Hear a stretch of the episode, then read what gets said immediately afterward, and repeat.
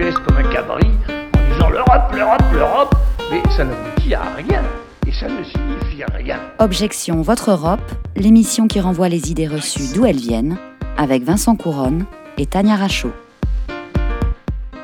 Chaque semaine, on vous propose d'analyser et de déconstruire les préjugés et les idées reçues sur l'Europe, avec la participation, comme chaque semaine, de Tania Rachaud. Bonjour Tania.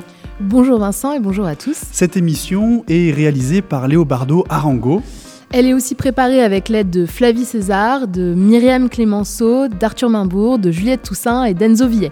Merci à eux. Vous pouvez aussi retrouver cet épisode et tous les autres sur le site internet des Surligneurs et celui d'Amicus et toutes les plateformes de podcast. L'Europe, l'Europe, l'Europe. Pour les écologistes, avoir euh, le Green Deal au cœur de l'agenda euh, européen, c'est une excellente nouvelle. C'est un grand succès. C'est un grand succès pour les scientifiques qui depuis des années nous alerte c'est un grand succès pour les citoyens qui se mobilisent pour les entreprises qui commencent à agir évidemment c'est aussi un succès pour les écologistes à travers les élections européennes et puis c'est d'abord un succès pour la jeunesse mondiale qui se mobilise sur ces sujets et qui réclame de l'action. c'est aussi une incroyable opportunité. troisième levier que nous défendons ensemble c'est l'accélération de la transition écologique et de la transition numérique. Notre message est simple. Le Green Deal, cette transformation verte de notre économie, ne doit pas être remise en cause, elle doit être accélérée. Et secteur par secteur, la relance européenne devra être accompagnée d'engagements et de conditions en matière de climat, d'environnement, de biodiversité. Honorable members, our most pressing challenge is keeping our planet healthy. This is the greatest responsibility and opportunity of our times. I want Europe to become the first climate neutral continent in the world by 2050. To make this happen, we must take bold steps together. Our current goal of reducing our emissions by 40% by 2030 is not enough. We must go further. Vous promouvez le gaz pour sauver un nucléaire condamné à la faillite. Et vous sacrifiez, ce faisant, l'ambition climatique de l'Europe. Je considère que défendre cette taxonomie et le nucléaire est un choix cohérent avec la lutte contre le réchauffement et les dérèglements climatiques. Alors nous venons d'écouter Yannick Jadot d'abord sur euh, le Green Deal hein, qui intervenait au Parlement européen en décembre 2019 suivi d'Emmanuel Macron euh, au sujet du plan de relance européen de 500 milliards d'euros prévu en juillet 2020.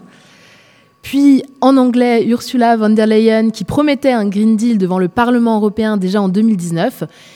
Et enfin un échange un peu tendu entre Emmanuel Macron et Yannick Jadot sur le sujet de la taxonomie verte devant le Parlement européen.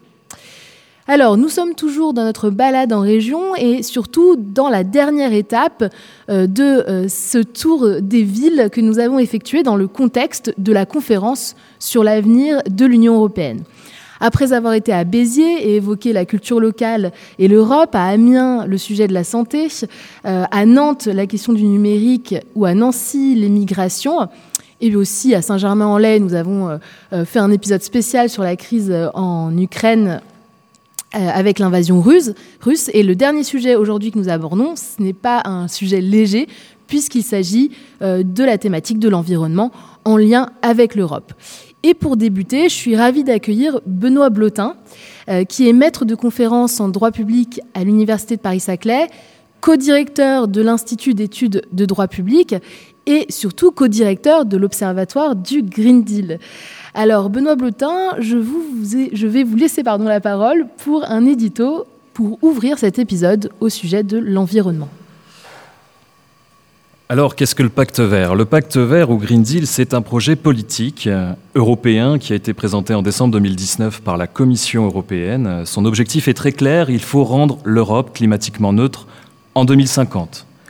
Le pacte vert est donc appelé à produire un certain nombre d'initiatives pour transformer l'Union européenne en, une société durable. Pour autant, on l'a entendu, si le Green Deal est très ambitieux, il soulève déjà des doutes, des inquiétudes. S'agit-il d'un simple discours de la part de l'Union européenne et de ses États Ou peut-on raisonnablement estimer qu'il annonce un réel changement de paradigme? Alors il est difficile pour l'instant de, de répondre à cette question. Il est certain que cette priorité politique traduit la volonté de l'Union européenne d'être un acteur majeur sur la scène internationale et démontre qu'elle a des positions plus courageuses que celles de certains grands pays en matière de lutte contre le changement climatique. Alors en quelques mots, quels sont les grands enjeux de ce pacte vert? J'irai ici à l'essentiel. On relèvera tout d'abord qu'il s'agit de consolider la législation relative à la préservation de la biodiversité. L'objectif est très large. L'objectif, nous dit la Commission, est de protéger et de restaurer, je cite, le capital naturel de l'Europe. Plusieurs textes ont ainsi été présentés, d'autres sont en cours de gestation, notamment sur les océans ou encore sur les écosystèmes forestiers, dont la vulnérabilité face au changement climatique n'est plus à, rappeler.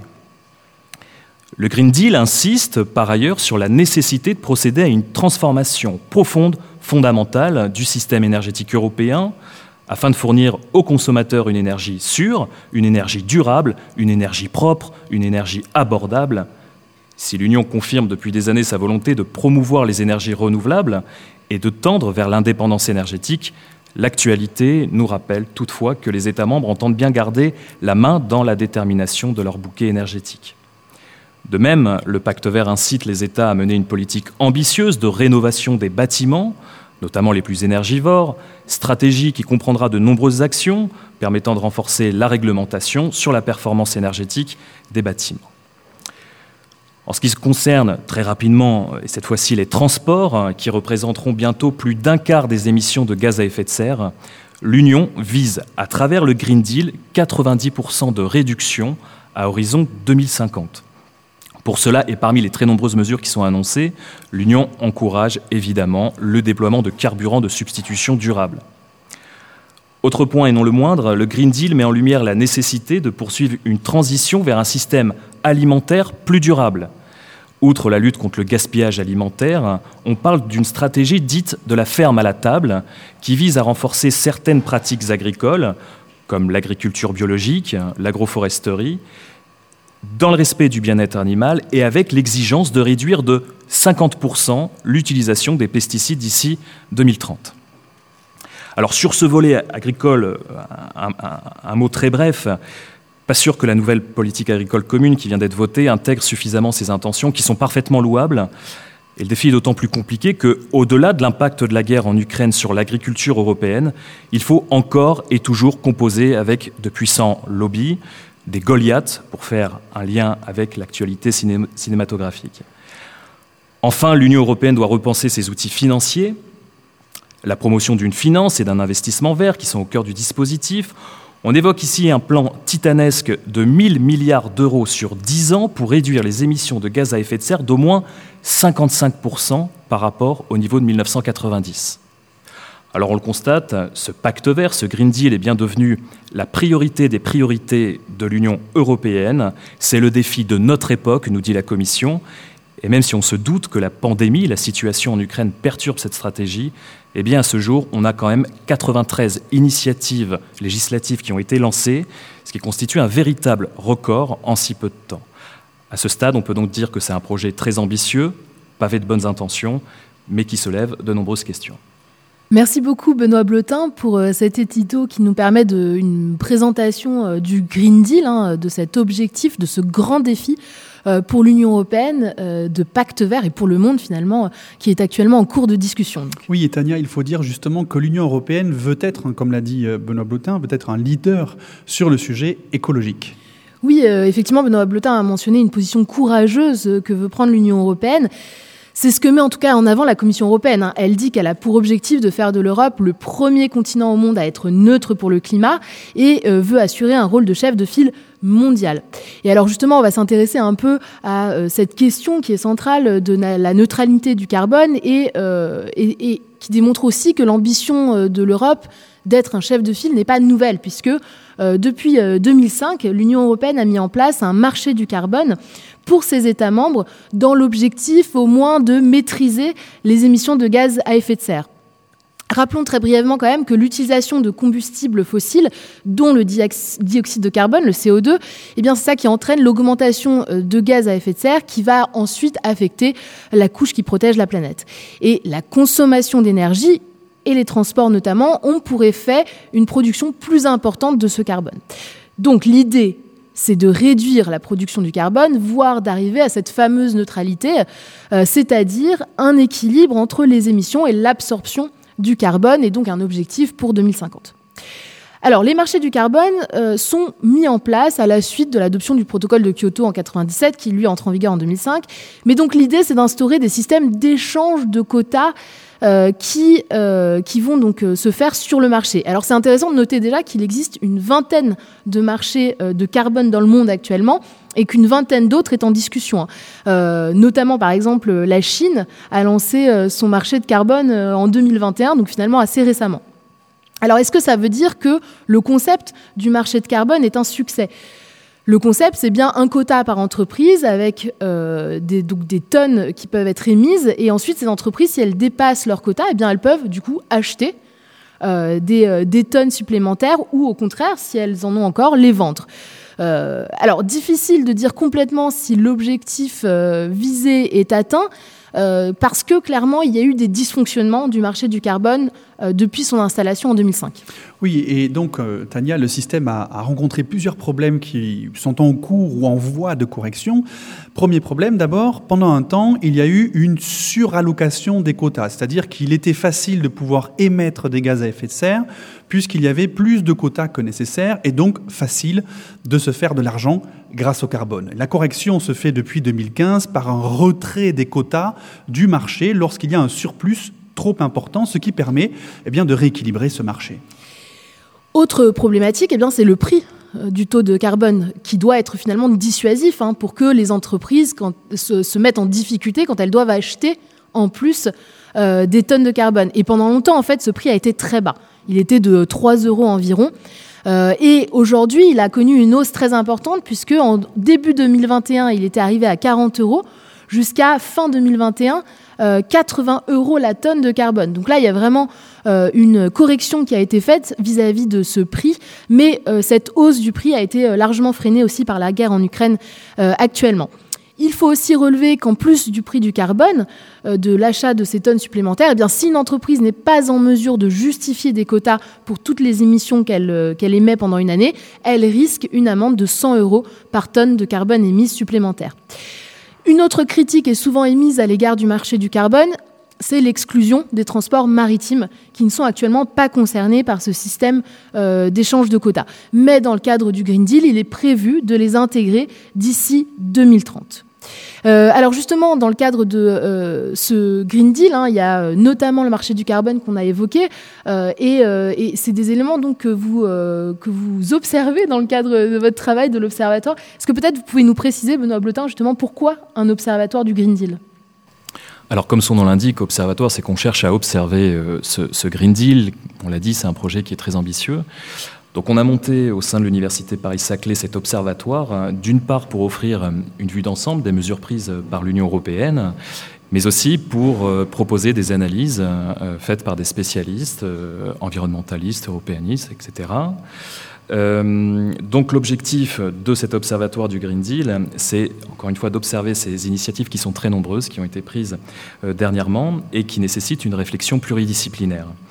Une réflexion pluridisciplinaire, ça veut dire qu'on associe ici euh, des juristes, des économistes, des politistes, qui soient universitaires, qui soient praticiens. On sait qu'entre les discours des différents acteurs politiques et la réalité, il peut y avoir une sacrée différence. Euh, on voit bien aussi que euh, certains événements peuvent, perturber hein, cette production normative. On le voit actuellement malheureusement avec la guerre en Ukraine.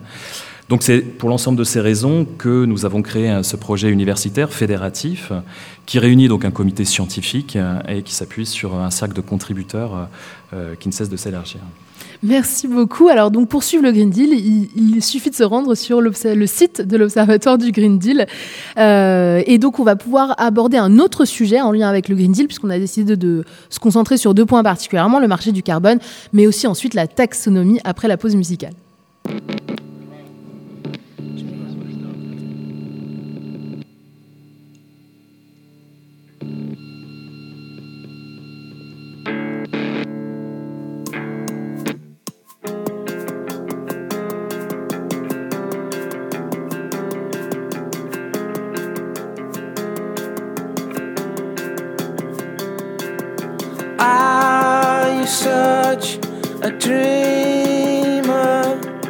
good.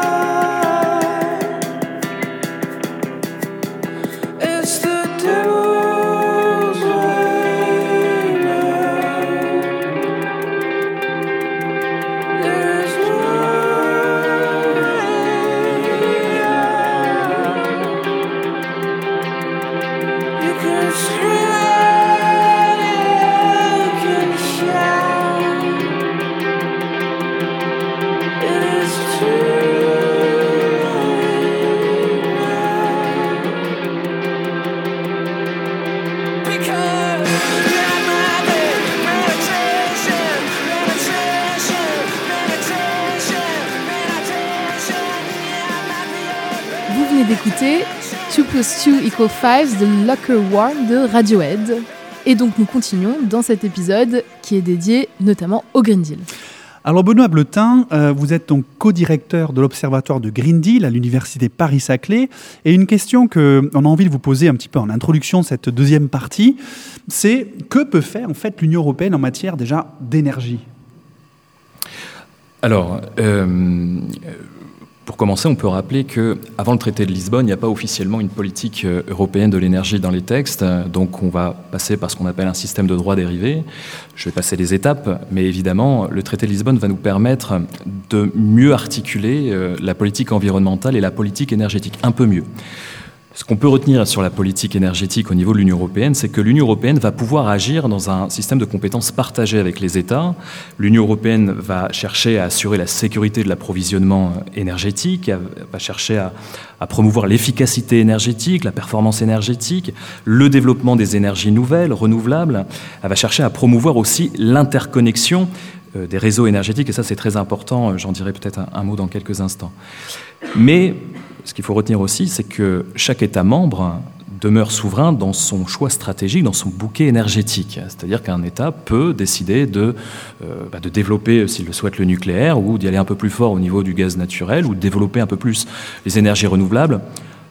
Sur le charbon, il y a une politique qui commence à freiner un petit peu le charbon, et encore, on voit qu'avec l'Ukraine, ça remet encore une fois tout en cause. Euh, on constate que l'indépendance énergétique induit une action collective au niveau européen. C'est un point important. On parle beaucoup d'indépendance énergétique, mais en réalité, les États, lorsqu'ils sont seuls, n'arrivent pas à obtenir cette indépendance énergétique. Ils sont toujours dépendants et de plus en plus dépendants aussi de l'extérieur. Euh, et malgré leur souhait de créer un marché intérieur de l'énergie, chaque État membre cherche généralement à protéger ses propres ressources et à les, valoriser au regard des tiers. Par exemple, concernant les projets de gazoduc, il faut bien comprendre que chaque État membre peut décider de, négocier avec certains États. C'est ce qu'a fait l'Allemagne en cherchant à avoir le tracé le plus bénéfique pour elle, en négociant ça avec la Russie, et on se rend compte de ce que ça donne aujourd'hui.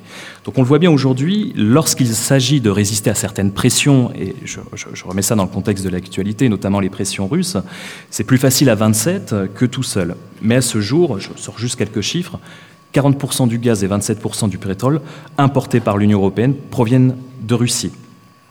Donc en tout état de cause, euh, on peut quand même rappeler qu'il existe au sein des traités ce qu'on appelle une, forme de clause de solidarité ou d'esprit de solidarité énergétique. Alors c'est un mot qui ne veut pas dire grand-chose. D'un point de vue juridique, l'esprit de solidarité, on ne sait pas trop ce que ça veut dire. Mais ça a déjà été mis en place, notamment en 2009, lorsque des États déjà s'étaient retrouvés un peu dans le conflit, pris en otage dans le conflit entre l'Ukraine et la Russie. Les États membres s'étaient retrouvés en situation euh, assez difficile. Certains États membres sont même actuellement à 100% dépendants du gaz naturel russe, il faut bien le comprendre. Eh bien, cet esprit de solidarité permet d'aider les États qui sont en difficulté. Et plus récemment, il y a deux, trois semaines, euh, l'Union européenne, en un temps record, a réussi à raccorder son réseau électrique à l'Ukraine pour lui venir en aide en cas de défaillance énergétique. Oui, ce qui était d'ailleurs une prouesse, parce que ce raccordement ne devait pas se faire tout de suite, mais euh, dans, le long mois, mais qui a été accéléré hein, du fait de la guerre en Ukraine.